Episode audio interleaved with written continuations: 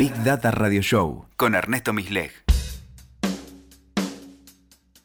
Hola, bienvenidos al episodio número 33 de Big Data Radio Show.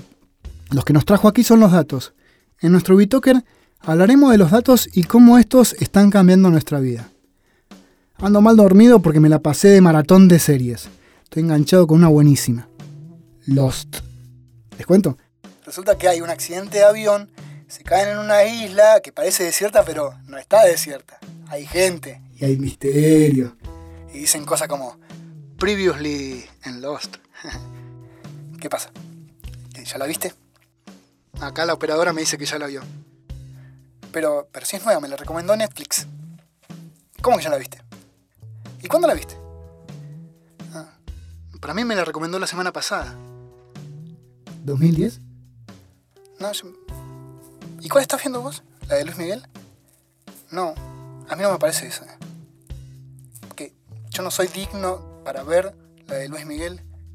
Yo tenía, yo me compré Romance, Romance 2. Bueno, más allá de este paso de comedia que nos salió divino, estuvimos tomando clases con Partis, les propongo pensar qué rol ocupa el sistema de recomendación de contenido de Netflix en este caso. Como un actor quien arbitra la cultura, quien decide quién accede y quién no. Podrá decir, bueno, pero vos podés navegar el contenido o el, todo el catálogo mediante el buscador.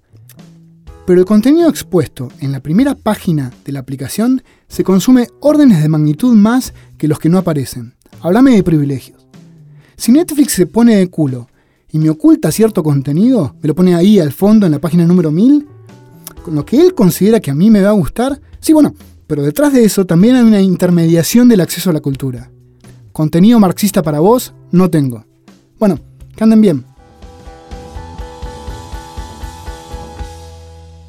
Escuchaste Big Data Radio Show con Ernesto Misleg.